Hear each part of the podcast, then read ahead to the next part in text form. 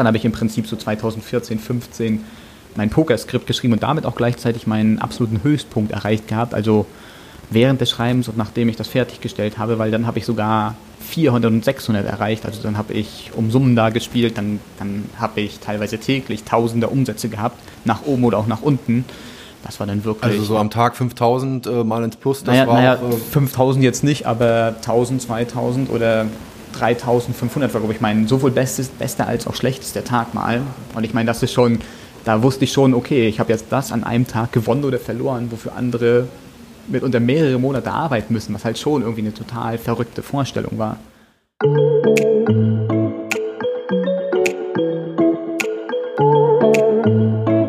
Spielend Geld verdienen. Welcher junge Mensch träumt nicht davon? Für Thomas Garzke ging dieser Traum zumindest eine Zeit lang in Erfüllung.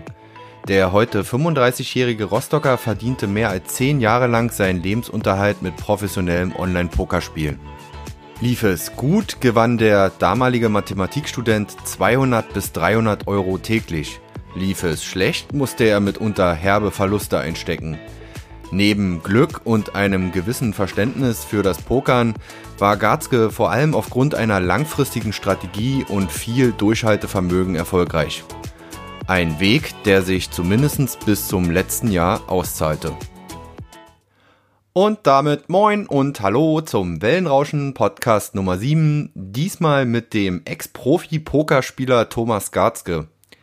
Ja, das einstündige Gespräch mit dem Rostocker hat mir in Sachen Pokern echt die Augen geöffnet. Das Kartenspiel, das seit Mitte der 2000er auch hierzulande einen echten Boom erlebte, ist nichts für schwache Nerven und einfach ist es schon gar nicht. Nur wer wie Thomas mit viel Geduld, Disziplin und einer ausgeklügelten Strategie rangeht, kann mit Online-Pokern unter Umständen Geld verdienen. Ich habe mit Thomas über seine Leidenschaft fürs Spielen, seinen Einstieg in die Pokerwelt, große Gewinne und Verluste und natürlich über die Gefahren der Spielsucht gesprochen – Seit gut einem Jahr hat Thomas ganz freiwillig das Pokerspielen sein lassen und konzentriert sich auf eine berufliche Laufbahn im echten Leben. Was er Pokereinsteigern rät und wann man besser aussteigen sollte, verrät Thomas Garzke jetzt im Wellenrauschen Podcast Nummer 7. Thomas Garzke heute hier beim Wellenrauschen Podcast. Ähm, ja, professioneller Pokerspieler. Äh, mal schauen, was uns da heute erwartet. Ähm, ja, Thomas, äh, erstmal natürlich erstmal die etwas provokante Frage. Heute schon gespielt und heute schon was gewonnen? Ja, heute habe ich äh, kein Poker gespielt, entsprechend natürlich auch nichts gewonnen, aber auch nichts verloren. Das Ding ist, dass ich äh, das Pokern vor einem knappen Jahr dann beendet habe, um neue Wege für mich einzuleiten. Und äh, ja, von daher ist heute im Prinzip nichts passiert. War ein relativ unspektakulärer Tag, pokertechnisch gesehen. Das heißt, aktuell äh, äh, oder ist momentan, also oder gar nicht mehr. Also hast du es völlig jetzt in die Ecke gestellt oder ist es schon noch ab und zu, äh, dass du spielst? Nee, nee, ich habe es prinzipiell völlig in die Ecke gestellt. Das kam halt so äh, Ende Juli 2018. Ja, hatte ich irgendwie so das Gefühl, ist es das noch? Bin ich noch da, äh, wo ich sein möchte? und habe mir halt erstmal eine Woche Auszeit genommen. Habe dann einmal wirklich schriftlich festgehalten, wie habe ich mich eigentlich gefühlt, als mit Pokern alles angefangen hat. Diese, diese, das innere Feuer, diese Leidenschaft, die da war, auch den, den Aufstieg, den ich genommen habe. Äh, ich habe dann höhere Limits mit der Zeit gespielt, mehr Geld verdient, mehr Boni kassiert. Und in der letzten Zeit war es dann nur noch so, dass ich halt ja auf dem Niveau verharrt bin. Und im Prinzip das, was ich immer vermeiden wollte, so eine Art Angestellten-Dasein, Angestellten-Job, da habe ich mich dann gefühlt. Und dann kam für mich halt der Punkt, wo ich gesagt habe, nach zwei Wochen, okay, nee, ich muss mich neu orientieren. Und seit dem Tag habe ich dann auch im Prinzip keine einzige Poker mehr gespielt. Also. Okay, ähm, ja, erzähl mal erstmal was von dir. Die Leute kennen dich ja noch nicht. Ähm, wo kommst du her? Kommst du hier aus Rostock? Äh, was, was hast du gemacht? Äh, Schule, Studium? Ähm, so mal ganz kurzer Abriss. Ja, ich bin äh, Thomas, 35 äh, Jahre alt. Bin halt aufgewachsen auf einem Dorf in der Nähe von Rostock, so im Südosten ist das. Das ist halt Schaasdorf heißt das, aber im Prinzip war es auch ein kleiner Abzweig davon. Und wir hatten eine Bahnstation und äh, Zunächst bin ich auch in Kavelsdorf auf die Grundschule gegangen. Das kenne ich sogar, ja, okay. Genau, Kavelsdorf, Domesdorf sind die größeren Ja. Orte, die man da so kennt. Und dann bin ich äh, zur fünften Klasse aufs Gymnasium gewechselt. Damals Goethe-Gymnasium, also dann sind wir äh, immer nach Rostock gefahren. Durch die Zuganbindung war das wirklich äh, fantastisch, zwölf Minuten. Und äh, nach dem Abitur habe ich dann angefangen, in Rostock hier Mathematik zu studieren. Und während des Mathestudiums bin ich dann halt auch äh, zum Pokern gekommen. Liegt erstmal auf der äh, ersten Linie nah, Mathe äh, und Pokern. Äh, aber wenn wir jetzt nochmal einen Step zurück machen, du hast mir vorhin im Vorgespräch erzählt, ähm, du hast eigentlich schon als Kind äh, leidenschaftlich gerne gespielt. Wie, wie fing das so an? Ja, ich bin durch und durch ein totales Spielkind, muss ich sagen. Äh, im, Im frühen Alter von so sieben, acht Jahren wurde mir dann schon Skat beigebracht oder auch Romme haben wir gespielt. Äh, später auch Schikanieren. Und das erste Spiel, womit ich mich richtig intensiv beschäftigt habe, war im Prinzip Schach. Das kam dann so mit zehn, elf Jahren habe ich das gelernt. Und damals war es halt so, ich habe dann immer nach Spielpartnern ausgeschaut. Also ich habe noch eine zwei Jahre ältere Schwester. Aber die hatte dann auch immer ein bisschen andere Gedanken, als jetzt mit ihrem kleinen Brüderchen Schach zu spielen. Ich meine, man muss sich das vorstellen, äh, der Bruder ist 12, die Schwester ist 14, gerade 14 oder 15, 16, als ich halt dann 12, 13, 14 war, da hat die andere Interessen gehabt und meine Eltern, ja, kamen halt auch nie so richtig zum Schachspielen mit mir, aber irgendwann habe ich dann einen Schachcomputer bekommen und dann hatte ich halt einen dauerhaften Spielpartner. Und Warst du irgendwie, entschuldige, äh, noch irgendwie im Schachclub oder gab es mal die Option, in einen Schachverein zu gehen oder war das, spielte das keine Rolle? Nee, doch, das kam dann auch. Das kam dann auch äh, mit 16 oder so. Da weiß ich ganz genau, ich hatte den Schachcomputer schon, weil ich weiß noch, äh, ich habe meinen Schachlehrer in der Schule kennengelernt. Der kam extra immer nur für mich dann. Und wir haben da eine Stunde Schachtraining gemacht und irgendwann hat er halt gesagt, du Thomas, du musst mit uns in den Verein kommen. Und im Verein war es dann immer so, die Neulinge im Prinzip wurden immer erstmal, also die, die hat man als Spielpartner geliebt, weil die ja meistens keine Ahnung von gar nichts hatten. Und bei mir war es aber noch, so, äh, ja, äh, Genau, die konnte man leicht besiegen Ja. sozusagen. Und dann kam ich aber mit meinem, damals hatte ich schon zwei Jahre dann trainiert gehabt mit meinem Computer und hatte dadurch natürlich ein gewisses Spielniveau erreicht und habe die anderen da äh, im Prinzip geschlagen. Und dadurch hatte ich natürlich gleich meinen Ruf da weg. Und äh, ja, das, das Ding war, dort manifestierte sich vielleicht so ein bisschen erstmalig der Gedanke, spielen, Geld zu verdienen, weil man halt gesehen hat, wie man besser wurde. Und beim Schach war es dann jedoch so, beim Schach muss man wirklich absolutes Weltklasse-Niveau erreichen, um davon leben zu können. Also, also unter den 100 besten Spielern der Welt zu sein, das ist halt beim Pokern ein bisschen anders. Werden wir Da gibt ja auch diese Wertzahlen, die sozusagen das eigene Leistungsvermögen äh, äh, ausdrücken und äh, je je höher die Wertzahl, dann natürlich die Konkurrenz oder die Gegnerschaft wird dann auch immer stärker, aber ich glaube in Deutschland, selbst wenn man Bundesliga spielt, kann man nicht wirklich davon leben, oder? Ja, also das, genau. Also man, mindestens Bundesliga muss man in Deutschland spielen, muss höchstes Niveau in Deutschland spielen, um davon leben zu können. Ja, definitiv. Ja, ja, ja.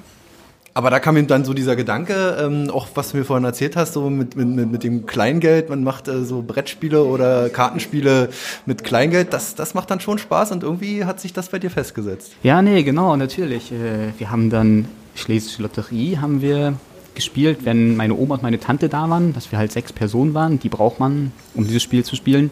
Und im Prinzip läuft es so, dass ein Spieler die Bank übernimmt. Dann äh, gibt die Bank von einem Kartenspiel halt Karten an die übrigen Spieler aus, verkauft sie ihnen sozusagen. Und mit dem zweiten Kartendeck werden Karten umgedeckt. Und wer die Spieler, die dann Übereinstimmung damit haben, bekommen halt wiederum Geld ausgezahlt. Und auch in ein anderes Spiel, Schikanieren, haben wir dann um Geld gespielt. Also ja, wir haben schon immer ein bisschen um äh, Geld. Oder auch das Teufelsspiel schlechthin 17 und 4. Ich weiß nicht, ob du das kennst. Das kenne ich, na klar. Da haben wir natürlich auch, also es ging immer los erst mit, äh, mit äh, Schlesische Lotterie am Abend dann, wie gesagt zu Weihnachten oder so. Und dann im Anschluss noch 17 und 4 und ich erinnere mich noch gerade auch an die ja, Gesichtszüge meiner Tante. Meine Tante war halt ein unglaublicher Zocker. Die hatte auch das Zockergehen so ein bisschen in sich und die hat dann immer meinen Vater herausgefordert mit, mit größeren Beträgen, 10 Pfennig oder so. Das war natürlich schon, aber im Gegenzug dazu, meine Oma war immer absolut vorsichtig. Die hat dann immer zwei, zwei Pfennig gerade so, wenn es denn sein muss. Ne? Aber nee, das, das war schon immer ein bisschen äh, in unserer Familie mit drin, ja.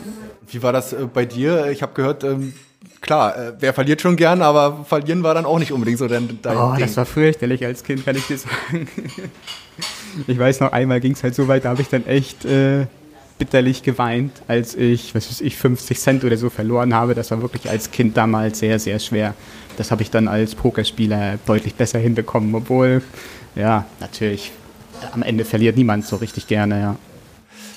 Ja, dann wird man erwachsen äh, oder man ist Heranwachsender, man macht Abitur, Studium, Mathematik, klar. Ähm, äh, äh, äh, wie kam dann das, das Pokern sozusagen, wie trat das äh, in dein Leben? Ähm, es gab ja, glaube ich, auch ein Deutschland so ein Pokerboom, der sicherlich auch aus den Staaten hier rüberschwappte, so Ende der 90er kann ich mich erinnern, Anfang der 2000er, wo plötzlich auch äh, in einer, bei Freunden einfach die alle anfingen mit Pokern. War das bei dir auch so?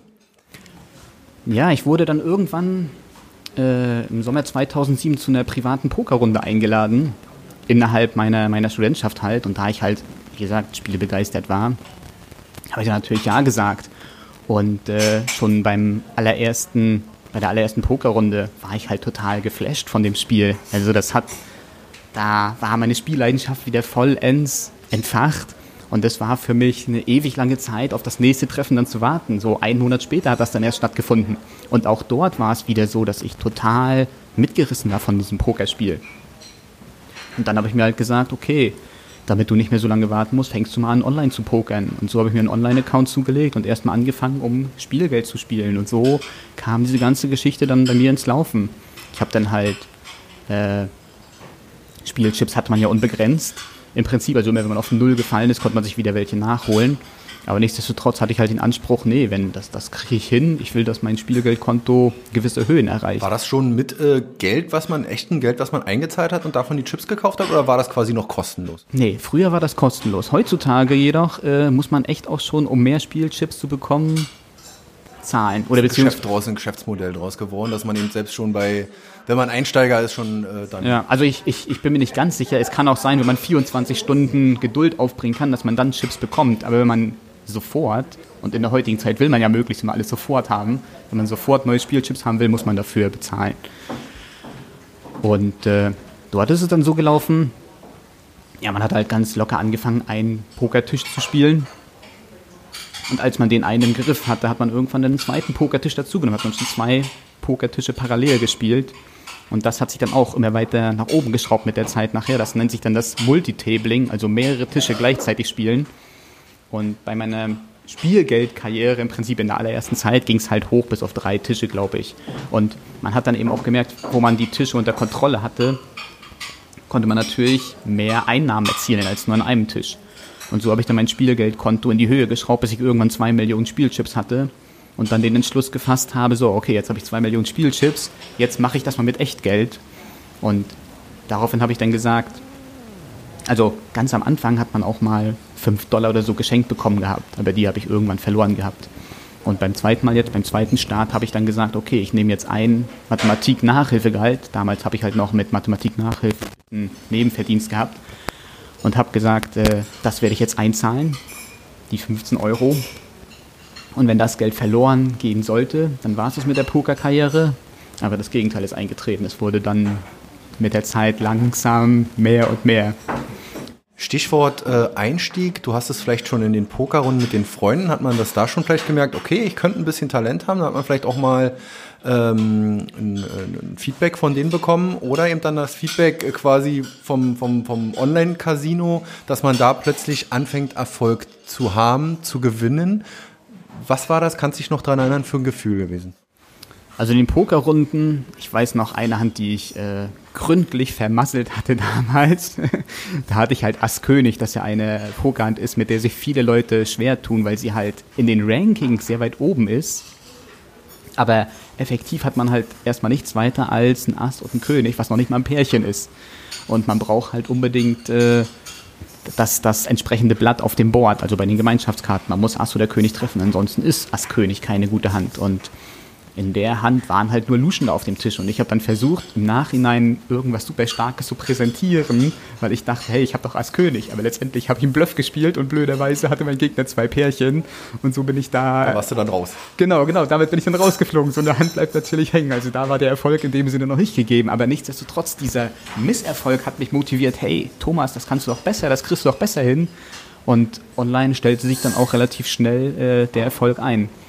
Und wenn du sagst, äh, erst mit einem Tisch, dann dieses Multitabling, äh, ich kann mir das gar nicht vorstellen, aber da muss man ganz schön, ich glaube, da muss man dann schon sehr geübt und, und sehr fix sein auf dem Kopf, äh, um dann drei Tische gleichzeitig äh, zu bedienen. Ja, das ist halt äh, absolut nachvollziehbar, weil es ist im Prinzip eine Sache wie jeder andere auch. Mit der Routine gewöhnt man sich einfach dran. Es ist dann so, wenn du nur einen Tisch spielen würdest, als, als professioneller Pokerspieler, du würdest dich zu Tode langweilen, weil halt die ganze Zeit nichts passiert. Man muss auch ein bisschen ja, unter Strom stehen oder in, in Action sein, damit man halt sein äh, ja, Niveau da aufrechterhalten kann. Oder beziehungsweise es ist sehr schlecht, wenn man äh, zu wenig zu tun hat, weil dann fängt man an, aus Langeweile sich selber Action zu generieren und das ist halt auch ein sehr negativer Effekt, weil man soll ja wirklich nur die Hände spielen, die auch wirklich profitversprechend sind, wenn man nachher äh, um Geld spielt. Das heißt, wenn man, äh, das kenne ich ja auch aus dem Fernsehen, äh, viele sind ja dann einfach schon von vornherein raus, äh, wenn sie von, ein, von Anfang an ein schlechtes Blatt haben oder zwei schlechte Karten, dass sie dann in der Runde aussetzen und dann kannst du dich beispielsweise parallel auf einen anderen Tisch konzentrieren, wo du vielleicht eine bessere Hand hast. Richtig, genau so ist es, genau so ist es. Ähm, Wann, wann, wann ging das dann so los? In welchem Jahr war das? Oder wie lange ist das jetzt her? Ähm, wo du sagst, wo du dann diesen Entschluss gefasst hast, so, ähm, ich probiere das jetzt mal ein bisschen äh, sozusagen über die 15 Euro äh, jetzt hinaus. Ja, wie gesagt, im, im, Sommer hat diese Spielrunde stattgefunden und ungefähr zwei, drei Monate später habe ich dann diese 15 Euro da überwiesen. Also es war Herbst ungefähr, Herbst äh, 2007, als ich das Geld überwiesen habe. Und äh, Damals habe ich noch kein Buch geführt. Mit der Buchführung habe ich dann angefangen 2008. Also mit dem 1. Januar habe ich dann echt immer meinen, jeden Tag meinen Pokerkontostand eingetragen und so. Aber ich weiß noch so im Groben, im, im Oktober war ich irgendwie bis auf 50 Euro gekommen. Im November dann bis auf äh, 150 Euro. Pro Monat?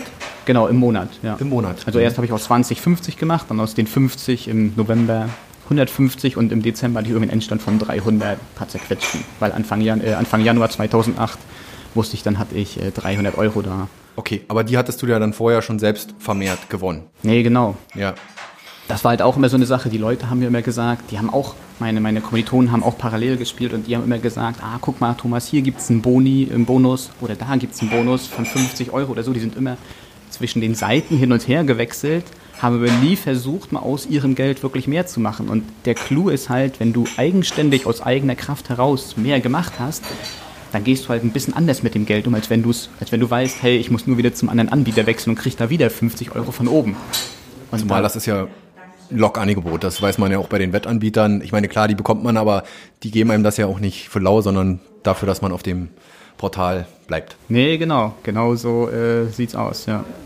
Ähm, ja, sag mal was über das Zeitkonto, wie, wie sich das dann so in diesem Jahr, sagen wir mal, jetzt sind wir 2008, wie sich das dann da so bei dir entwickelt hat. Du hast ja parallel noch studiert. Ähm, wie viel Zeit musstest du oder hast du investiert, uh, um einfach dann dieses Level? Äh, du grinst, ich, ich merke schon, das ging mir wahrscheinlich bis in die Nacht. Zu viel Zeit. Zu viel Zeit, ja.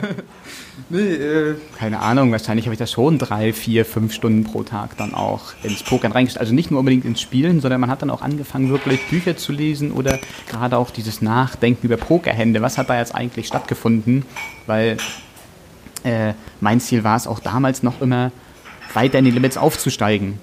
Denn okay, auf den ich hatte relativ schnell die kleinen Limits hinter mir gelassen, also wo nur um Centbeträge gespielt wird, wo man mit, mit wenigen Dollar am Tisch sitzt. Schon Weihnachten hatte ich dann, naja gut, ich hatte dann 10 oder 25 Dollar äh, vor mir liegen, aber eben schon höhere Beträge als noch in der absoluten Anfangsphase. Und das Ding ist halt immer, wenn man immer weiter in die Limits aufsteigt, hat man halt viel mehr Potenzial, dann auch dort mehr zu gewinnen. Weil man hätte natürlich immer sagen können, ich schraube auch die Tischzahl nach oben. Aber wenn man natürlich die Tischzahlen nach oben schraubt, kann man natürlich nicht mehr so viel lernen. Man muss halt immer parallel versuchen, sich weiterzuentwickeln und auch gleichzeitig äh, natürlich gucken, dass das äh, Kapital steigt, also die Bankroll, wie, wie es auch beim Pokern genannt wird. Darauf wollte ich jetzt auch so ein bisschen hinaus. Ähm, ich habe im Internet gelesen, ja, es gibt äh, Software, es mittlerweile, wahrscheinlich heute, ob es das damals schon gab, weiß ich nicht, äh, Tools, äh, Bücher, wie du sagst. Ähm, was spielt das für eine Rolle, sagen wir mal, sich auch in der Theorie damit zu beschäftigen, um dann eben auch am Tisch äh, erfolgreich zu sein?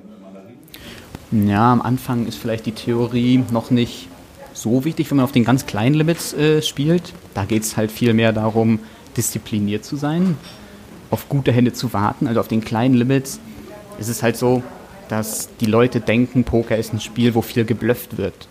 Deswegen versuchen sie dann entweder eben auch Bluffs zu spielen oder wiederum andere Bluffs aufzudecken. Das heißt, man schlägt im Prinzip langfristig betrachtet diese kleinen Limits, indem man einfach auf gute Hände wartet und die konsequent äh, durchspielt.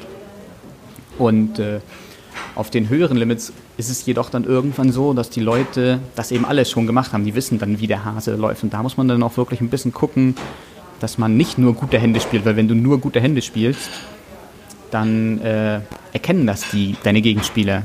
Denn um nochmal auf die Software zurückzukommen, auf äh, den höheren Limits nutzen alle Spieler Zusatzsoftware, die einem anzeigen, wie man spielt. Die sehen dann, wie viel Prozent der Hände du spielst. Und wenn der Prozentsatz gering ist, dann wissen sie, oh, der spielt nur überdurchschnittlich gute Hände. Dann gehen sie dir aus dem Weg und dann kriegst du deine guten Hände nicht ausbezahlt. Das heißt, Okay. Also da gibt es heute unheimlich viele Hilfsmittel. Ähm, äh, äh, das zeigt dir dann an, sozusagen, wie viel, äh, ob du bestimmte Hände, in welchem Prozentsatz du sozusagen gespielt hast. Oder was zeigt dir die Software dann? Ja, wie viele Hände du gespielt hast, wie viele hast du davon erhöht, wie oft hast du vor dem Flop äh, eine Erhöhung nochmals erhöht. Damit äh, du nicht zu leicht ausrechenbar bist, dass man sozusagen noch ein Kontro Kontrollinstrument an der Hand hat, um sich eben so selbst darauf zu reagieren, zu sagen, okay, jetzt ändere ich meine Strategie oder sozusagen. Ja, genau. Du siehst halt einerseits deine Gegner, aber du siehst auch dich selber und du kannst auch, also wirst auch selber getrackt. Und damit kannst du natürlich dann auch äh, arbeiten und schauen, äh, wo sind vielleicht Schwächen bei dir und wo kannst du dich da äh, weiterentwickeln. Jetzt sind wir schon ziemlich äh, weit äh, eingetaucht, aber dennoch nochmal die Frage, ähm, insgesamt, welche Rolle spielt Strategie also wirklich sich vorher einen Plan zu machen. Ich weiß, das kann man wahrscheinlich im Einzelnen dann auch nicht, weil man muss ja auch auf den Gegner reagieren. Und wie, wie, wie viel ist Glück? Ja, die Glückskomponente ist natürlich kurzfristig immer immens, weil ja, kurzfristig kann du mir theoretisch jedes Ereignis eintreten. Also entweder eine Karte kommt oder eine Karte kommt nicht. Aber langfristig äh, entscheiden halt die Wahrscheinlichkeiten, weil zum Beispiel, wenn du einen, einen unvollständigen Straßendraw hast, äh, Sprich, du, dir fehlt noch eine Karte zur Straße, dann gibt es eine gewisse Wahrscheinlichkeit, wie oft die Karte kommen wird. Und hier muss man dann halt sehen, lohnt es sich, den aktuellen Preis zu bezahlen? Also zwei, zwei zentrale Rechnungen müssen da gemacht werden. Entweder lohnt es sich, direkt den Preis zu zahlen, also es ist günstig genug, dass die Wahrscheinlichkeit ist rechtfertigt, dass meine Karte kommen kann. Oder was beim Pokern noch viel häufiger der Fall ist, ein bisschen komplizierter, hat mein Gegenspieler noch genug Geld dahinter, dass wenn meine Karte kommt, ich dann noch genug gewinnen kann. Da ist dann häufig so, aktuell wäre es also zu teuer mitzugehen. Aber äh, im Prinzip kann man, wenn die Karte kommt, noch richtig viel gewinnen, was es dann rechtfertigt, eben doch mitzugehen. Also unheimlich viele Komponenten, äh, äh, die man, die man, also nicht nur die das Spiel selbst betreffen, also das Kartenspiel selbst. Äh, klar, wir sind ja dabei, aber du musst ja immer mit einem Auge auf deine Mitspieler. Wie hoch ist der Pot äh, oder wie viele ähm, wie viel Geld, Sie noch? Wie viele Chips äh, haben Sie noch? Ähm, also geht es doch eigentlich, das haben wir vorhin schon besprochen, auch in erster Linie darum, deinen Mitspieler, nicht der Bank, weil äh, bei der Spielart ist es ja dann nicht so, sondern den Mitspielern das Geld abzunehmen. Nee, genau. Poker ist sehr kompetitiv, also du spielst gegen alle anderen. Du bist ein absoluter Einzelkämpfer und äh, ja, die, also ja, du musst dich da gegen dein Feld behaupten. Dann kommt jetzt auch noch mal eine Fachfrage, wo jetzt erstmal viele äh, Zuhörer fragen, was ist das denn? Ähm, äh, welche Rolle spielt ein gutes äh, Bankroll-Management? Ähm, erklär mal, was Bankroll oder Bankroll äh, bedeutet und welche Rolle es im Pokern äh, spielt. Ja, die Bankroll ist im Prinzip nichts anderes als das Kapital, was dir zur Verfügung steht, mit dem du in dem Fall arbeiten oder spielen kannst, je nachdem, wie man es bezeichnen möchte. Und das Bankroll Management ist eben, wie du dieses Geld einsetzt, wie du es verwaltest, mit wie viel Prozent deines Geldes du dich an die Tische begibst. Und das ist halt das elementarste Gesetz von allen, weil äh, wenn du mit zu viel Geld an die Tische gehst, dann drohst du halt, wenn eben ein schlechter Tag kommt und man weiß nie, ob jetzt heute ein guter oder ein schlechter Tag kommt, äh, dann drohst du eben zu große Anteile deines Geldes zu verlieren. Und die menschliche Psyche ist halt so gestrickt, dass sie damit nur schwer umgehen kann. Die möchte dann lieber wieder schnell die Verluste reinholen. Und um große Verluste schnell wieder reinzuholen, drohen wir dann eben auch, was beim Online-Poker sehr leicht möglich ist, das eigene Limit, was man sonst immer spielt, zu verlassen und in den Limits aufzusteigen. Es verleitet dann, ne? Dann es sozusagen mehr Risiko einzunehmen, um die ähm, Verluste wieder äh, wettzumachen. Nee, genau. Und das ist halt ein, ein sehr, sehr gefährliches Spiel, weil meistens äh, ja, ist man gerade in einem Zustand, nachdem man verloren hat, also nicht gerade sehr gut drauf, auch mit, nicht mit einer sehr guten Konzentration ausgestattet. Und zudem begibt man sich dann noch in Gefilde, wo die Gegner überdurchschnittlich stärker sind als auf dem eigenen Limit. Und diese Kombination ist natürlich tödlich und kann zu eben noch höheren Verlusten führen, ja, wodurch man dann in eine sehr unangenehme Abwärtsspirale äh, reingeraten kann. Oder das Ding ist, ja, selbst beim positiven Ergebnis, was, was die Menschen dann als vermeintlich positiv sehen, wenn sie ihre Verluste wieder reinholen, droht halt, dass sich im Hinterkopf abspeichert, ah nee, die Methode klappt ja doch. Wenn ich Verluste mache, kann ich sie auf dem höheren Limits wieder reinholen. Aber das Gefährliche ist halt, dass auch das irgendwann einmal schiefgehen wird und dann droht halt ein richtig, richtig tiefer Absturz. Totalverlust. Ja, genau. Das ist dann der allerschlimmste Fall, ja. Was bist du denn für ein Typ gewesen, wenn man das überhaupt so sagen äh, kann, weil man ja sicherlich auch immer wieder seine Strategien anpassen und wechseln muss, aber bist du eher ein vorsichtiger Spieler gewesen? Ja, nee, definitiv. Also das ist diese, diese Regel, ja schon in meinem allerersten Monat war ich halt damit in Berührung gekommen. Damals konnte, also wenn man das kleinste Limit spielt, kann man nicht weiter absteigen. Im Prinzip war das kleinste Limit mit 15 Euro oder beziehungsweise 20 Dollar schon zu hoch, aber das war halt mein Einsatzkapital. Aber da habe ich halt auch eben das Positive oder Negative gespürt. Ich weiß noch, irgendwie innerhalb der ersten Woche, da habe ich dann mal einen Tag zwei Dollar gewonnen. Das war für mich ein Riesengewinn. Das lag halt daran, wenn ich 20 Dollar habe und 2 Dollar Zuwachs habe, sind das 10% Zuwachs an einem Tag, was natürlich äh, fantastisch ist. Aber ich weiß auch noch, es gab mein persönliches Waterloo. da habe ich an einem Tag 8 Dollar verloren. Da hatte ich, ich hatte da zu dem Zeitpunkt 30 Dollar oder so und 8 Dollar an einem Tag waren halt 25% Verlust. Im Prinzip eine ganze Woche war verloren gewesen, was natürlich einen sehr, sehr runtergezogen hat. Zum Glück, zum Glück gab es zwei Tage später die, die stärkste Pokerhand, ein Asspärchen hatte ich da, mit dem ich es irgendwie geschafft habe, vor dem Flop das Geld, also bevor die Gemeinschaftskarten aufgedeckt werden, schon das Geld gegen meine Gegenspieler im Pot zu haben. Und es war ein 9-Dollar-Pot, den ich am Ende dann auch gewonnen habe. Und da habe ich dann gemerkt, okay, nee, wenn man langfristig dabei bleibt, Poker ist doch auch irgendwo ein gerechtes Spiel, wenn man wirklich konzentrierter arbeitet. Und dass sich dann vielleicht doch äh, das dann vielleicht auszahlt, ja? Oder? Ja, nee, es ist, es ist so ein bisschen wie im richtigen Leben. Wenn es, Rückschläge, wenn es zu Rückschlägen kommt, dann kann man natürlich die eine Möglichkeit, man bleibt auf dem Boden liegen oder man sagt, nee, man steht auf und geht weiter. Und ich immer, bin eigentlich immer wieder aufgestanden und habe weitergemacht, weil diese Rückschläge haben sich eigentlich durchweg durch die Pokerkarriere äh, gezogen. Das Ding ist halt, auf kleinen Limits waren die Absolutbeträge natürlich kleiner, 8 Dollar, 10 Dollar. Auf, auf meinen richtigen Limits gab es dann auch Tage, da habe ich vierstellige Verluste gemacht. Also das war dann schon unangenehm. Darauf wollte ich jetzt so ein bisschen zu sprechen kommen. Ähm, du hast davon gesprochen, ja, 2,8, äh, dann beim, beim Jahres, bei der Jahresauswertung äh, äh bei 300 Dollar oder 300 Euro. Ähm, wie hat sich das dann, ist, klar, vielleicht kannst du mal so ein bisschen aus dem Nähkästchen jetzt im Nachhinein auch plaudern, wie, wie, hat sich's, wie hat sich's dann äh, einfach entwickelt? Ich denke mal, die, die Einsätze, die Limits wurden ja dann auch äh, irgendwann höher. Nee, nee, genau ja, das ist, ich kriege nicht mehr die Exaktzahlen zusammen, aber der schnelle Aufstieg ging erstmal noch ein bisschen, bisschen weiter. Also ich hatte dann irgendwie Ende Januar, glaube ich, 800 Dollar, konnte dann wieder halt ein Limit weiter aufsteigen. Und dann ging es irgendwie, ja, März, April, irgendwie muss ich 3.000, 4.000 Dollar dann gehabt haben. Aber dann bin ich auch erstmalig auf ein Limit gestoßen, wo ich hängen geblieben bin weil man ja dann in einem Bereich ähm, mitbietet oder mit, mit, mitspielen will, wo man sagt, das ist jetzt hier, also da, das ist nicht meine Liga sozusagen, oder? Ja, genau. vom, vom so Einsatz her meine ich, jetzt nicht vom Spielvermögen. Ja, ja von, von, von, von, von beidem eher. Also das Ding ist so, im Prinzip jeder ist mit einem gewissen Pokertalent ausgestattet und dieses Pokertalent führt halt dazu, wie schnell du gewisse Limits äh, erreichen kannst und hinter dir lassen kannst.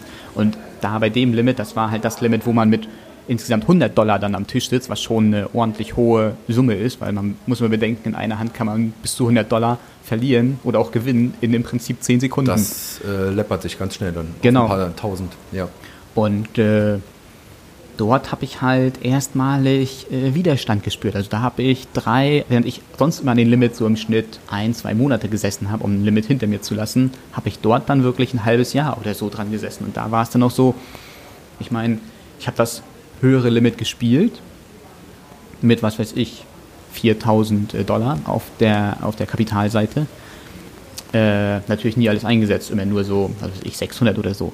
Aber trotzdem, dann hat man halt 200, 300 da verloren und dann gab es halt die Möglichkeit, das Bankroll Management hat im Prinzip gesagt, Thomas, du dürftest auch noch mehr verlieren. Du dürftest bis zu 700, 800 verlieren. Also mit 3200 würde ein erster Abstieg erfolgen.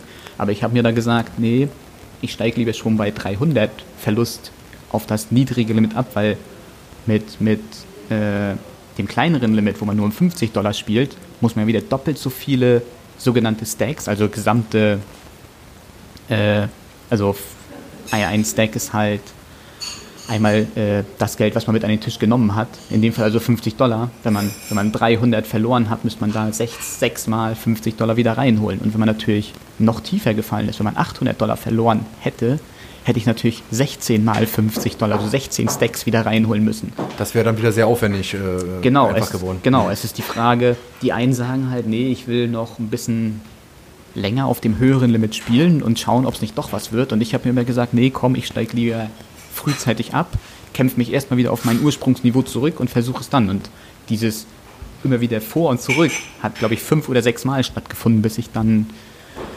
sagen konnte, okay, nee, jetzt habe ich diese gefährliche Schwelle da überwunden wieder. Aber da warst du ja dann, wie man in meinem Leben sagt, so lieber einen Schritt zurück, um zwei Schritte vorzugehen. Das ist ja quasi, so verstehe ich das. Nee, nee, genau. Ja, ja, ja. Äh, äh, warst du ja eigentlich sehr vorsichtig und geduldig vor allen Dingen, weil ähm, die Gefahr ja dann doch schon bestünde, wenn ich jetzt auf dem 800er Niveau bin oder auf dem 1000er Niveau, ähm, dass ich das dann halten will. Und äh, es ist verlockend. Es ist verlockend, ja auch viel Geld nochmal dazu zu gewinnen. Nee, nee, natürlich, ja. Diese Verlockung stand ich halt immer realistisch gegenüber, weil ich mir wusste, ja, also natürlich, es, es wäre super schön, das zu holen, aber wie gesagt, es gibt immer die Kehrseite der Medaille und die fühlt sich so richtig überhaupt nicht schön an. Und deswegen bin ich da immer sehr vorsichtig äh, gewesen bezüglich des Aufstiegs und äh, ja, habe dann auch im Falle dessen, dass ich ein neues, höheres Limit nicht sofort nachhaltig überwunden habe, lieber gesagt, okay, dann bleibe ich lieber noch auf den kleineren Limits, weil das, das Schöne war, ich war halt noch Student gewesen, ich hatte ja Zeit.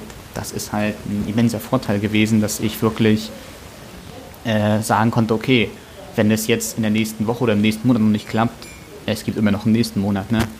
Und äh, du warst offenbar dann schon auf einem finanziellen Level angekommen, wo ich mir vorstellen könnte, als Student, ich hatte den, du hattest Geld. Ich hatte den also du konntest plötzlich doch eigentlich, äh, wenn ich das so richtig verstehe, konntest du dann zu dem Zeitpunkt davon schon leben. Nee, genau, als Student auf jeden Fall. Ich hatte den geilsten Nebenjob der Welt. Immer so, ich habe ein bisschen locker flockig in meinem Zimmer gesessen, habe am Ende des Monats 400, 500 Euro da. Ohne, ohne, also im Prinzip ohne das Gefühl gehabt zu haben, ich musste dafür arbeiten, sondern es hat mir Spaß gemacht. Ich habe das ja gerne gemacht. Insofern, äh, ja, das Ding war natürlich nur, ich habe auch damals noch kein Geld runtergenommen, weil damals hat sich dann schon sehr stark der Traum manifestiert gehabt, richtig davon leben zu können. Und dafür wusste ich, ich muss noch mehr Geld zusammenspielen, ich muss noch ein Limit höher kommen oder zwei Limit höher kommen. Und äh, man hat natürlich auch, wie gesagt, man hat ja gemerkt, wie schwer man sich schon da getan hat. Ein halbes Jahr hat man dran gesessen, um auf einen 100er Fuß zu fassen. Wie schwer würde es denn auf einem noch höheren Limit, würde man denn wirklich zwei Jahre dafür brauchen? So lang war das Studium denn doch nicht mehr, ne? Und äh, ja, um, um dem Ganzen mal dann äh, ja, ein bisschen mehr Substanz zu geben, habe ich dann auch in einem Wintersemester beschlossen, okay, ich lasse das Mathematikstudium jetzt mal fast ausschließlich ruhen. Man hat ja immer in den sogenannten Semesterwochenstunden gerechnet, 40 Semesterwochenstunden hatte man ja immer ungefähr.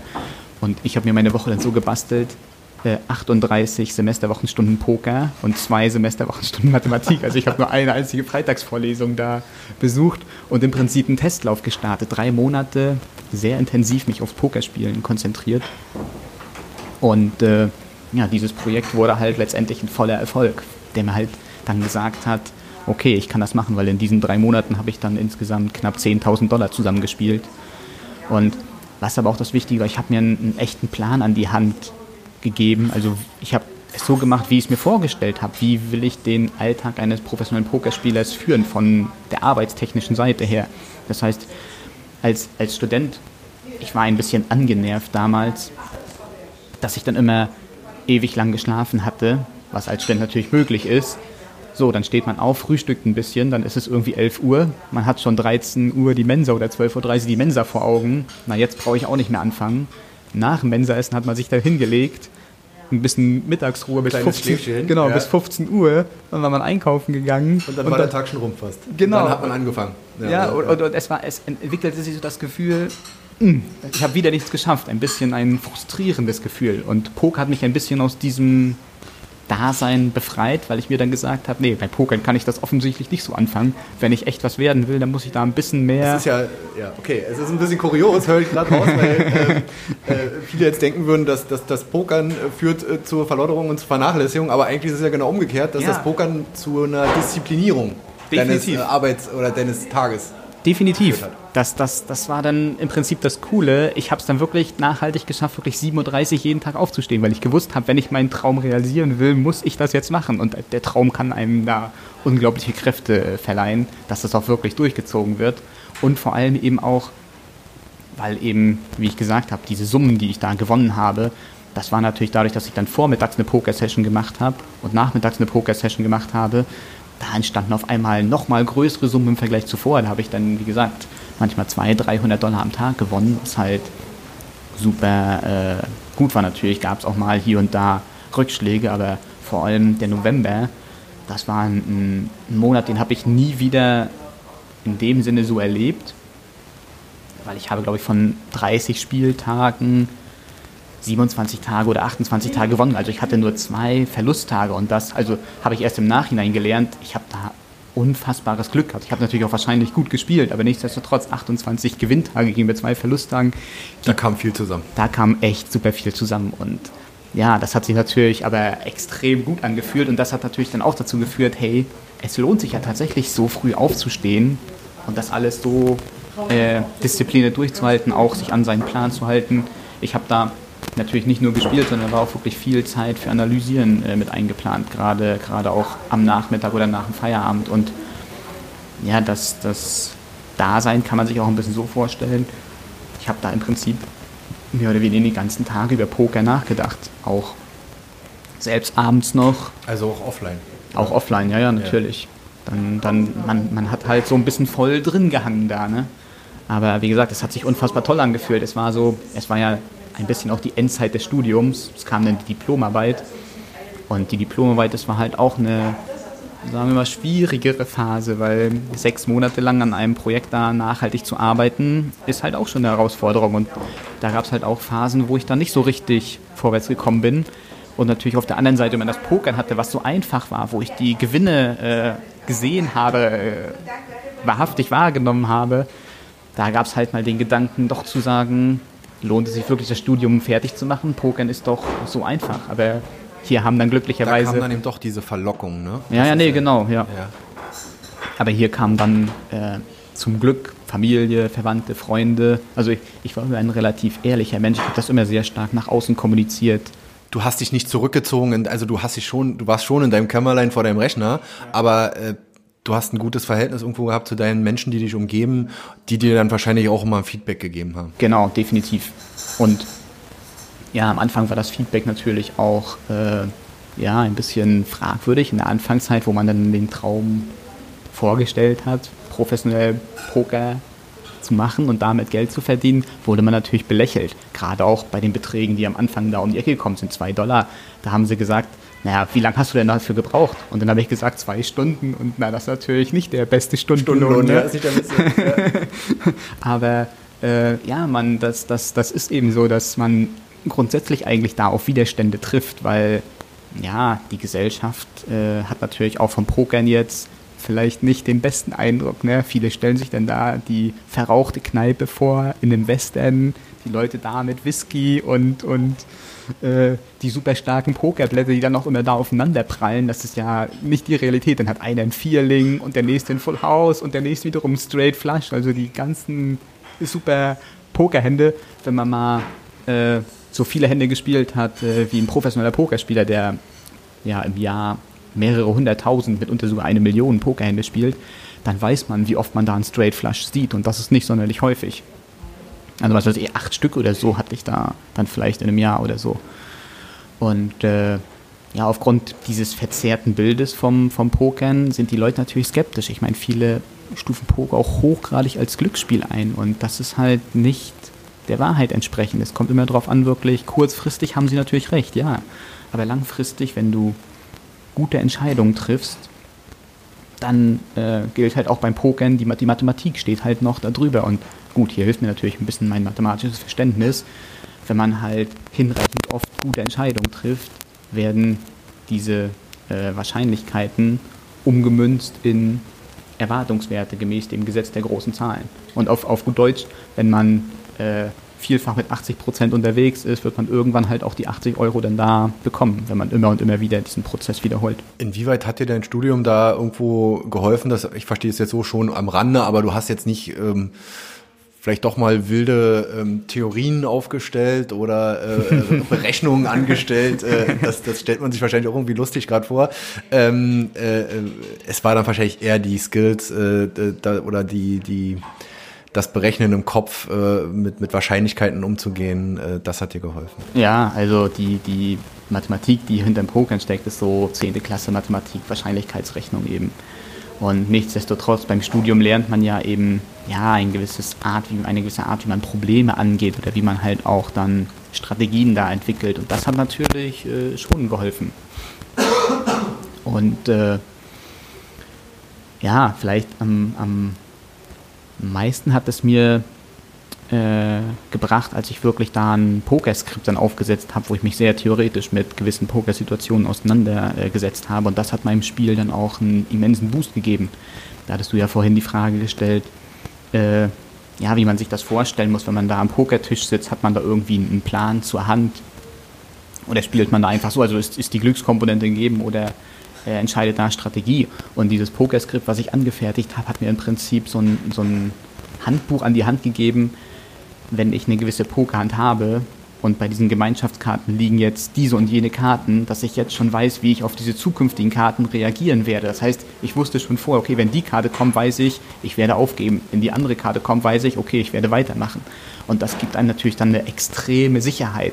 Und das hat dann, also mit dieser Sicherheit im Rücken, konnte man diese Glückskomponente relativ gut verkraften. Also man weiß dann, ich habe die Hand richtig gespielt, egal wie die Hand ausgeht, weil beim Pokern oder womit sich Menschen natürlich immer schwer tun, zu sagen, hey, ich habe die Hand richtig gespielt und habe ja 200 Dollar verloren, damit tun sich die Menschen natürlich wahnsinnig schwer.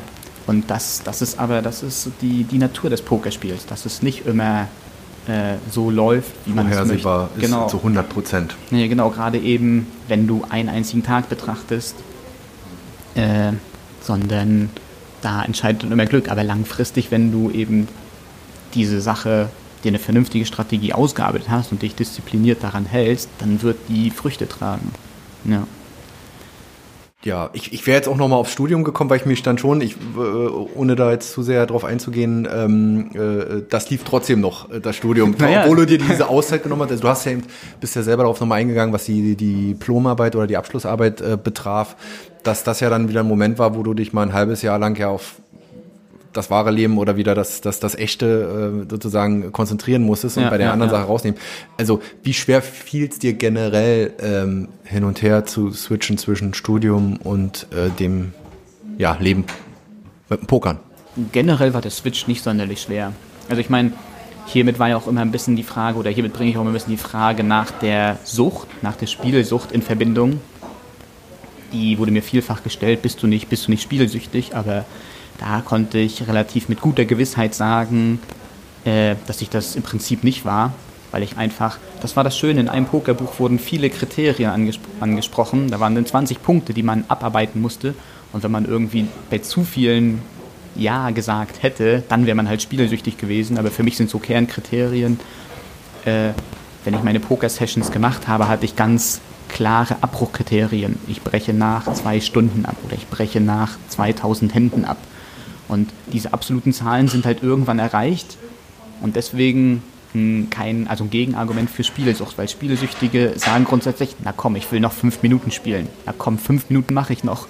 Und das ist halt dadurch, dass es endlos wird, so halt stelle ich es mir im Prinzip auch äh, vor. Ich weiß, das sind totale Vorurteile, aber ich glaube, so denken die meisten Menschen gerade, die sich nicht damit auskennen. Man sitzt abends um 1.30 Uhr äh, vorm Rechner, hat schon vier Stunden in den Beinen äh, oder im Kopf vielmehr und äh, denkt, oh, ich habe jetzt äh, hier gerade 80 Dollar äh, verloren, jetzt lass mich doch wenigstens noch mal 10 reinholen oder das alles wieder reinholen. Ich spiele noch mal eine Stunde, noch mal eine Stunde. Das ist wahrscheinlich genau der falsche Weg. Genau, definitiv, weil das, das ist eben so, man ist schon, schon allein, wie du es vorgetragen hast, man hört ja ein bisschen raus, man ist dann schon ein bisschen angenervt. Das heißt, der persönliche Konzentrationszustand ist schon nicht mehr gegeben. Man hat schon vielleicht zwei, drei, vier Stunden natürlich Konzentration aufgebracht Dazu kommt natürlich noch, dass der ganze andere vergangene Tag natürlich auch äh, schon stattgefunden hat. Und ja, dann sollte man lieber sagen, nee, heute habe ich halt verloren, ist gut, aber damit kann sich ja, die menschliche Psyche nicht unbedingt gut abfinden. Die sagt sich lieber, damit ich ruhig schlafen kann, will ich mit Null rausgehen. Das ist immer so das, was die Psyche sagt. Aber ja, da muss man, muss man sie überlisten. Und da gab es halt auch mal ein richtig düsteres Ereignis, das genau so stattgefunden hat, wie du es beschrieben hast, nur mit einem etwas höherem absoluten Minus am Ende. Das war halt kurz vor Silvester ein, ein Abend, wo ich auch 20 Uhr angefangen habe. Und nach einer Stunde hatte ich minus 100, nach zwei Stunden minus 200 und das hat sich fortgesetzt bis nachts um 2, 3, wo ich dann wirklich mit minus 600, 700 rausgegangen bin. Und in meinem Analyseprogramm konnte man wirklich sehen, es war eine richtig schön linear fallende Kurve. Also mit jeder Stunde, die ich länger gespielt habe, wurde es schlimmer, bis ich dann doch irgendwann ja, also das war, das war eine, eine absolute Lehrstunde des Pokerns. Das ist mir danach nie wieder passiert, dass ich einfach da dann die Regel aufgestellt habe, Thomas, wenn du drei Hände absolut korrekt gespielt hast auch und trotzdem verloren hast, dann soll es an dem Tag einfach nicht sein. Und bevor wieder eben äh, so negative Emotionen reinkommen, muss man abbrechen. Also das war die Lehrstunde, die ich da für mich... Also einfach Erfahrungswert, äh, ja. die, die wahrscheinlich jeder äh, auch äh, Pokerspieler auf hohem Level äh, gesammelt hat. Auf jeden Fall, ja, und, ja. Äh, aber wo du dann draus gelernt hast und sagst, das passiert mir nicht nochmal in der Form. Nee, nee, genau. Also ja, das, das, das ist beim Poker einfach so. Du musst möglichst immer, wenn du professionell das betreibst, natürlich immer in einem guten Zustand sein. Und wenn du aus welchen Gründen noch immer nicht in diesem guten Zustand bist, dann musst du das erkennen und dann sagen, okay, heute spiele ich nicht. Und um nochmal auf die eigentliche Frage zurückzukommen, diese, diese Switch zwischen Pokern und normalem Leben hat mir eigentlich immer dann auch relativ, also ist mir relativ leicht gefallen, weil ich ja eben nicht spielsüchtig war, sondern wenn ich dann sagen musste, hey, heute spiele ich nicht oder ich spiele auch mal zwei Tage hintereinander nicht, ist mir nicht schwer gefallen. Aber kannst du zumindest ähm, diesen, diesen Vorwurf oder das, was, das wird ja auch von Laien noch reingebracht, der äh, Raum steht ja schon, also ich meine, es gibt ja auch klar belegbare Zahlen, äh, jetzt nicht nur beim Pokern, wir reden jetzt mal hier von generell Glücksspiel. Ich erlebe dich ja jetzt als sehr gefestigten und äh, geradlinischen Menschen, äh, intelligenten Mann, äh, dass es eben Leute gibt, die eben damit nicht so klarkommen. Definitiv, ja, ja. Also äh, ich weiß noch, ich war auch einmal im Casino in Warnemünde, als es noch offen war.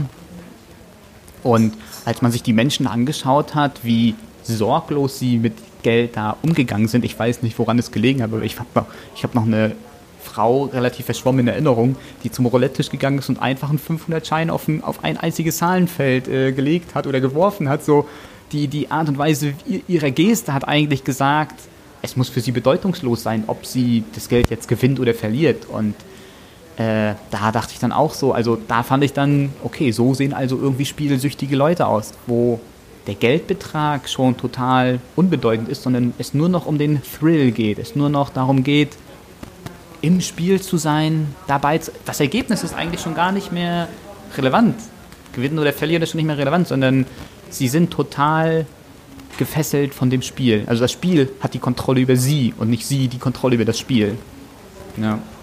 Das äh, sagt ja alles. Und aber ich will damit sagen, auch jeder ist vom, vom, vom Typ her, wenn man dann da so reinrutscht, äh, ähm, unterschiedlich einfach gestrickt. Ja, ja, nee, nee, auf jeden Fall. Ja. Und ähm, ich glaube, da ist dann auch ein natürlicher Ausleseprozess, glaube ich, auch was das Erfolg im Poker wäre. Irgendwann ist das ist die Kohle alle.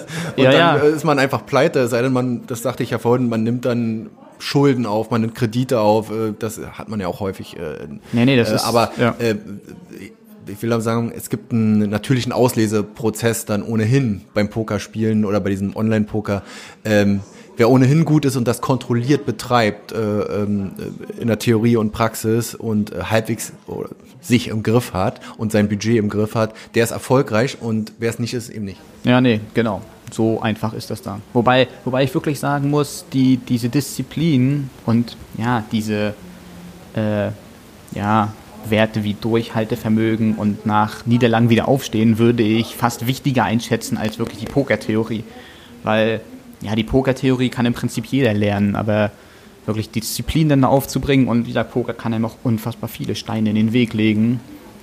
Und ja, da muss man dann wirklich Charakter beweisen und doch wirklich, ja, es ist ja auch so, es war nie sichergestellt, ob das funktionieren wird oder nicht. Bis es jetzt im Nachhinein kann man jetzt natürlich sagen, okay, es hat funktioniert, aber während man auf diesem Weg ist, weiß man nicht, kommt nicht doch mal eine Pechsträhne, die einen vielleicht äh, da äh, niederreißt, ja. Bei jedem anderen Unternehmertum in nee, genau. ja, ja. Äh, äh, völlig, völlig normal, äh, wie ja. man dann ähm, damit umgeht.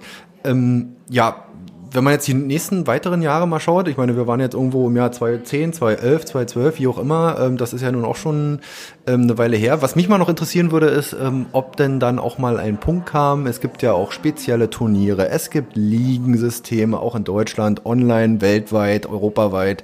Ähm, Gab es da mal die Überlegung von dir bei wenn man gewisse Turniere gewinnt, dann auch auf echte Turniere eingeladen zu werden? Muss man da besonders erfolgreich sein? Oder spielte das für dich nie eine Rolle an äh, echte Pokerturniere, also echte Turniere im, hm. in der Realität, wenn man so jetzt will, ja, ja, ja. jedenfalls nicht online ähm, äh, teilzunehmen, weil das ist ja das Klischee, was ich so kenne aus dem Fernsehen, die großen Major-Turniere sozusagen in Amerika, hm. wo ja auch der ein oder andere Deutsche äh, da sehr erfolg, äh, erfolgreich ist. Ähm, äh, da mal hinzukommen, das anzustreben oder sagtest du, nee, Mensch, also ich glaube, auf dem Level, auf dem ich spiele, da spielte das ohnehin keine Rolle? Ja, zunächst muss man da unterscheiden zwischen dem, was ich gemacht habe. Also Poker teilt sich im Prinzip in zwei große Bereiche auf. Einmal Cash Game, also Echtgeld-Poker und einmal Turnierpoker. Und die funktionieren halt unterschiedlich. Beim Turnierpoker, was auch meistens bei privaten Abenden dann gemacht wird, ist es halt so, alle bezahlen den gleichen Betrag, bekommen dann die gleiche Menge an Chips und dann heißt es Überleben bis zum Ende. Und wer dann halt der letzte übrig ist, der ist der Turniergewinner. Und kriegt das Geld. Und kriegt genau den großen Batzen auf jeden Fall. Beim Cash Game hingegen sitzt man in jeder Hand mit echtem Geld am Tisch und spielt halt auch in jeder Hand um echtes Geld. Das heißt, beim Cash Game ist es auch so, selbst wenn man alles verliert, kann man sich wieder neu einkaufen. Und beim Cash Game kann man auch umgekehrt äh, jederzeit aussteigen. Und diese Flexibilität, die hat mir natürlich zum einen sehr gut gefallen, weil bei Turnieren ist es so, es gibt ja auch Online-Turniere. Gut, das geht in 20 Uhr los und du musst ja immer damit rechnen, also da du ja das Ziel hast zu gewinnen, man kann ja vergangene Turniere verfolgen, wie lange dauert das ungefähr. Und wenn man dann sieht, acht Stunden, dann wüsste man, okay, 20 Uhr geht bis 4 Uhr nachts. Die Zeit muss man dann immer im Prinzip erstmal reserviert halten. Und der, der viel schwierigere Faktor ist aber noch, Turnieren unterliegen halt noch einer viel größeren Glückskomponente als diese äh, Spiele, die ich halt gemacht habe, als das normale Cash-Game. Weil bei Turnieren ist es so, wenn du da richtig gut bist, dann gewinnst du vielleicht einmal in fünf, sechs Monaten so ein Ding. Und dann musst du so viel gewinnen, dass du die nächsten fünf, sechs Monate davon zehren kannst. Und äh, ja, das ist, das ist halt, halt, noch viel aufwendiger und äh, zeitintensiver und ich glaube auch Glück, äh, wenn man sich dagegen hunderte Spieler durchsetzen muss, äh, weil es geht ja auch über ne-, mehrere Runden, kann ich mir vorstellen. Ne? Ja, es gibt auch äh, gestaffelte Turniere.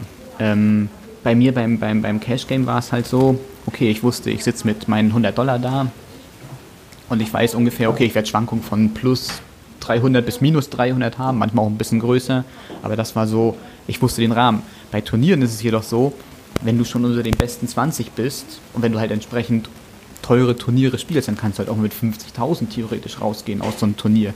Aber das Ding ist, wenn du der die Differenz zwischen ersten und zum Beispiel zehnten ist halt schon gigantisch. Während der erste mit 50.000 rausgeht, kriegt der zehnte vielleicht äh, 1.000 Dollar.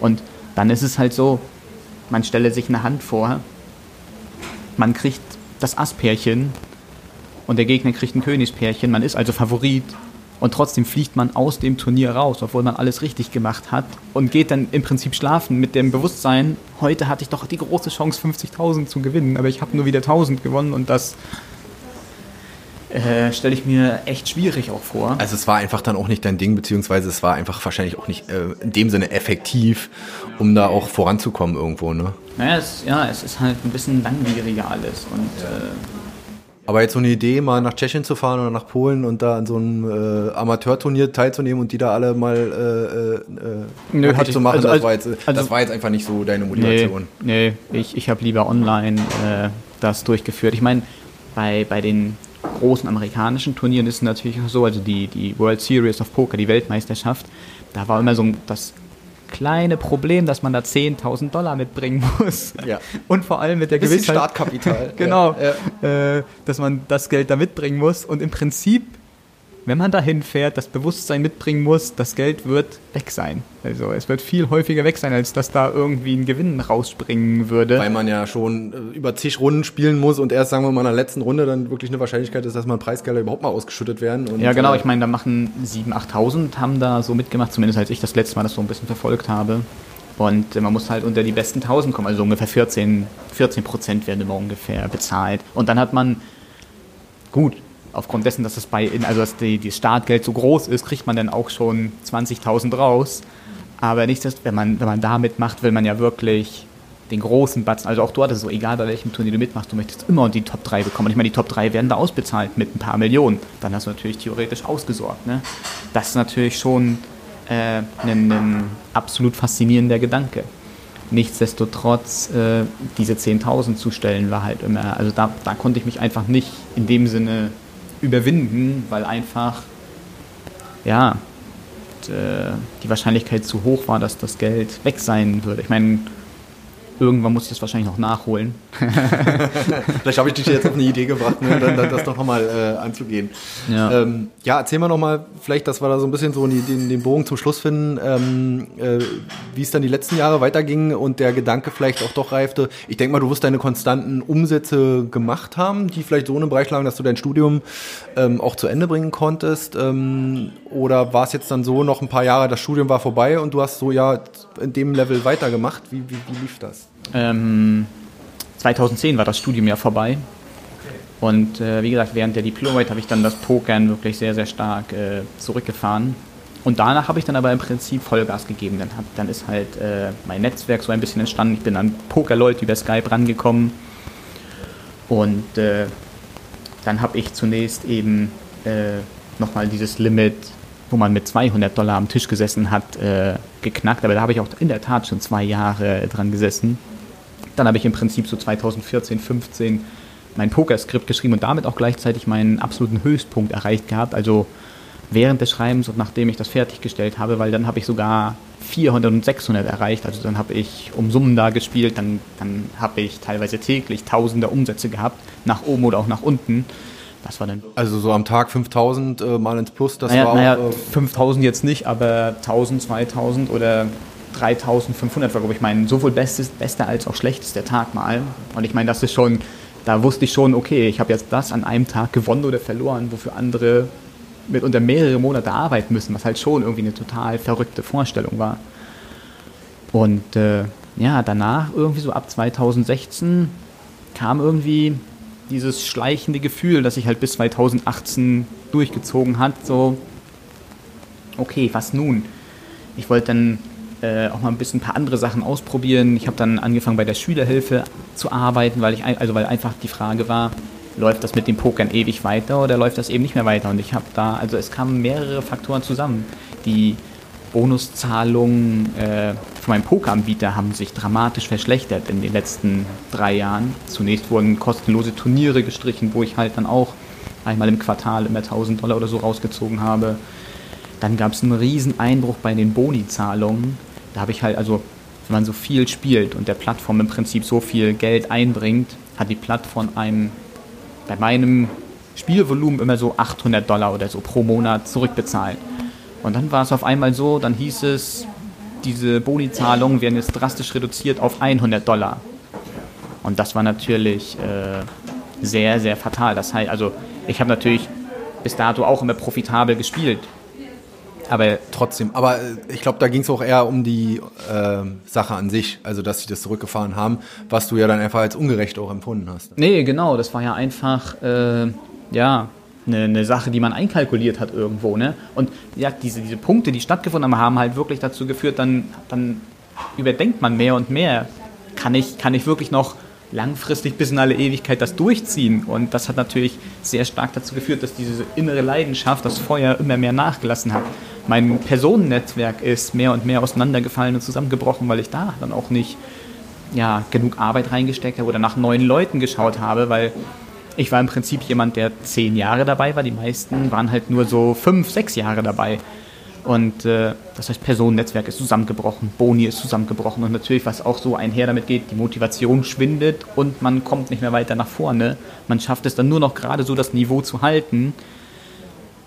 Man hat dann eben auch Alternativen gesucht mit der Schülerhilfe, wodurch man dann ja auch weniger Zeit ins Pokern reingesteckt hat. Also so, es war eine Verkettung von, von Sachen, bis ich dann festgestellt habe, wie gesagt, im Jahr 2018, nee, okay, jetzt muss ich wirklich hier, also ich war noch profitabel, aber äh, ja, man sollte lieber jetzt aufhören und es nicht so lang treiben, bis man wirklich dann eben in die roten Zahlen rutscht. Wo ich dann gesagt habe, nee, okay, Pokern ist jetzt vorbei, ich suche mir jetzt neue Herausforderungen. Ja. Aber es ist ja toll, erstmal überhaupt, was heißt toll, äh, äh, erstmal zu dieser Erkenntnis zu kommen, weil es ist ja wie bei allen Business-Sachen dann einfach ähm, ähm, dann auch loslassen zu können, äh, ist ja sicherlich auch nicht so einfach und ähm, äh, äh, ja, das, das fallen zu lassen und dann was Neues zu suchen dann. Ne? Nee, nee, definitiv. Also man, man hing doch schon ein bisschen daran. Deswegen hatte ich mir halt eben auch diese Auszeit genommen. Aber was mir wirklich viel gebracht hat, ist wirklich die, meine, meine Situation zu vergleichen zu Beginn und zum Ende, wie es sich angefühlt hat, auch als ich das in meiner Analyse da dann ausgearbeitet habe. Wirklich am Anfang das starke innere Feuer, die Leidenschaft, man hatte Spaß, es, es, es ging in allen Bereichen vorwärts und am Ende war halt äh, bestenfalls Stagnation noch da. Und äh, wie gesagt, das dann da durchzulesen, äh, dann habe ich gewusst, okay, nee, ich muss äh, was Neues machen. Und natürlich, die Schwierigkeit war, okay, ich war ja zehn Jahre professioneller Pokerspieler gewesen, wo will ich denn jetzt eigentlich hin? Ne? Das war dann ja äh, die andere Frage, aber ähm, das Gute war, dass ich halt äh, ein gutes Kapitalpolster hatte, dass ich mir eine Auszeit nehmen konnte und mich wirklich sehr intensiv mit mir selbst beschäftigen konnte, Bücher gelesen habe, weil ich wusste, auch nach dem Pokern irgendwie dieses Angestelltenverhältnis, das Normale, das ist nichts für mich. Ich brauche, ich brauche irgendwas, aber ich bin ein kleiner rebellischer Typ, deswegen ja. ich brauche was, ich brauche ein bisschen immer die extra Wurst, was Extravagantes. Aber eben, ich weiß auch, okay, wenn ich denn das Ziel gesetzt habe, ich bringe auch die notwendige Disziplin mit, um gewisse Sachen dann da durchzuziehen, umzusetzen. Und äh, ja, von daher wusste ich, okay, wahrscheinlich wird es irgendwie in die Richtung gehen, ich werde ein Business irgendwie aufbauen. Ein, also, also wieder Unternehmertum, selbstständig irgendwo und äh, mit einer Idee ja, nee. versuchen, was zu starten. Nee, genau. Und tatsächlich ist es dann so gelaufen, dass ich wieder an alte Pokerbekannte geraten bin, die eben diesen Schritt, das Pokern abzuschließen oder was Neues aufzubauen, schon ein Jahr vorher gemacht haben, also ein Jahr vor mir. Und äh, bei denen bin ich dann im Prinzip jetzt wieder mit eingestiegen und wir äh, ziehen jetzt ein Immobilienbusiness nach oben, beziehungsweise probieren es, weil jetzt ist wieder im Prinzip die gleiche Situation wie damals beim Poker. Man fängt wieder ganz klein, im Prinzip im Nichts an und versucht, ja, gemäß der eigenen Vorstellungen und Ideen da etwas aufzubauen. Hier auch in der Region, darfst du da schon was verraten oder ist das noch in der Planung? Ja, nö, das, das äh, läuft nicht in der Region hier, das läuft äh, etwas südlicher im Sachsen ist das weil äh, die beiden, der eine wohnt in Dresden und der andere kommt aus der Nähe, deswegen läuft das da. Und du klingst dich mit ein und guckst mal äh, sowohl mit Kapital als auch Know-how eben damit als, äh, ähm, wie sagt man, Anteils, wie auch immer, äh, eigener ähm, dann. Also du willst dich damit engagieren dann? Nee, genau. Ja. Darauf läuft es hinaus, ja. Ist das dann eine App oder auch äh, äh, was, was, was, ähm, was über eine App übers Internet läuft oder ist das eher was Greifbares. Nee, das ist schon eher was Greifbares. Also das, das äh, Geschäftsmodell ist im Prinzip, dass wir Immobilien mieten, mit Möbeln ausstatten und dann weiter vermieten. Ganz simpel. Und äh, unser Zielmarkt sind halt äh, Monteure, also einfach Leute, Bauarbeiter, die temporär auf Baustellen äh, ihre Projekte halt hochziehen, die irgendwo untergebracht werden müssen. Möblierte Wohnungen dann quasi anzubieten. Genau. Ja, okay. Sehr schön. Ähm, ja, vielleicht wenn wir so jetzt so den Bogen zum Ende kriegen, ähm, was würdest du sagen, welche Eigenschaften kann man denn vom Pokern mit ins echte Leben nehmen? Ich denke mal, diese Grundtunen, so wie ich dich jetzt kennengelernt habe, das sollte bei dir kein Problem sein. Aber vielleicht für Leute, die äh, noch einen ähnlichen Weg äh, beschreiten wollen oder be schon besch gerade beschreiten und vielleicht jetzt noch gerade in der Online-Pokerei hängen, ähm, was denkst du, was ist wichtig? Äh, Disziplin ist unfassbar wichtig. Auch was ich jetzt in letzter Zeit für mich neu gelernt habe, immer neugierig, immer offen für Neues sein. Also egal auf welchem Gebiet man jetzt aktiv ist, Pokern oder Business oder auch, auch im Alltag immer. Wenn man sich von neuen Dingen verschließt, dann ja, baut man sich selber halt Barrieren auf und muss halt immer gucken, wie, wie kann man sich irgendwie äh, weiterentwickeln. Ähm, was sind noch wichtige Sachen? Erstmal wichtige, wichtige Kernpunkt. Aber ich glaube, äh, wer das jetzt so hört, äh, der, der, der sagt auch, ja gut, das äh, sind ja auch gewisse normale Grundtugenden, die man ja als Unternehmer oder überhaupt als, äh, ja, überhaupt so mitbringen muss. Nee, und, äh, definitiv. Die jetzt ja. nicht speziell vom Pokern kommen. So, nee, nee, nee, keineswegs. Also auch natürlich, wie gehe ich mit Niederlagen um? Hm. Natürlich versuchen weiterzumachen. Ja, genau. Halt, ja. Hast du dir mal was Schönes gekauft von deinem Gewinn? Boah, ich glaube eher nicht. Hast du kein Ferrari gekauft? Also darauf wollte ich jetzt auf ich wollte jetzt aufs Klischee wieder raus.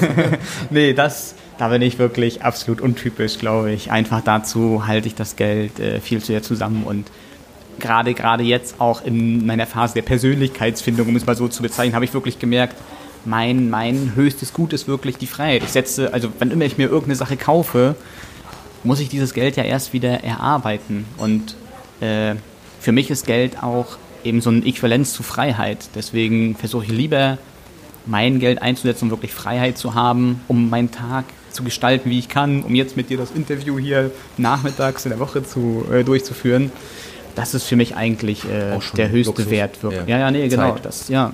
Also weil, wenn, wenn ich immer von meinen Freunden höre, äh, wie sie sich auch mitunter schwer tun, eben gewisse Sachen zu machen, weil sie immer sagen, ja, ich habe doch keine Zeit, das ist halt immer, warum, warum hat man denn keine Zeit? Naja gut, weil man den ganzen Tag natürlich arbeiten muss. Und warum muss man den ganzen Tag arbeiten? Weil man natürlich irgendwelche Verpflichtungen hat, finanzieller Art, die erfüllt werden müssen. Und ja. Du hast mir erzählt, ähm, dass beim MVpreneur Day, wo wir uns ja kennengelernt haben, da nach deinem Vortrag oder zum Ende deines Vortrags äh, viele Fragen kamen, ähm, auch von jungen Leuten, die vielleicht jetzt auch mit dem Online-Pokern angefangen haben, die du dann vielleicht auch beraten. Würdest du jetzt rückblickend äh, den zum äh, Online-Poker raten und, oder was würdest du den mitgehen oder würdest du vielleicht auch abraten? Boah, ganz schwere Frage, ganz schwere Frage. Also vom, vom, von der Entwicklung des Pokerns her würde ich ihn, glaube ich, eher abraten. Also als ich damals angefangen habe im Jahr 2007, war halt noch die Verbreitung mit Online-Software und allgemein auch das Internet war noch nicht so weit, wie es heute ist. Also heute ist ja diese, diese Informations- Vergabe und Verteilung so weit fortgeschritten.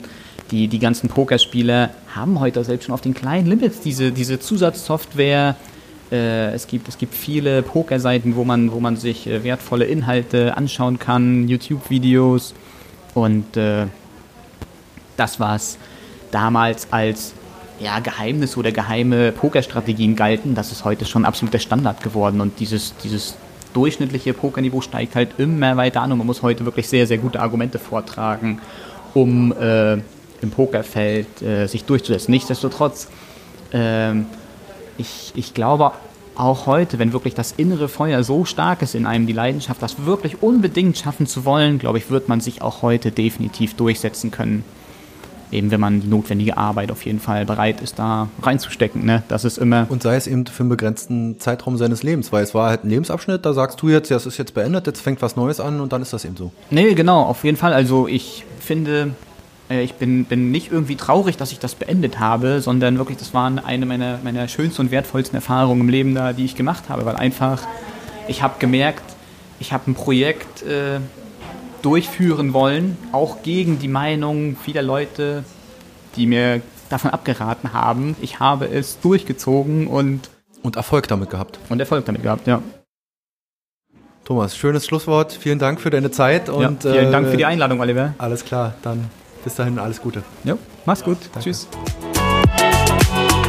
Der Podcast mit Pokerspieler Thomas Garzke ist auf unserer Homepage unter www.wellenrauschen-mv.de abrufbar.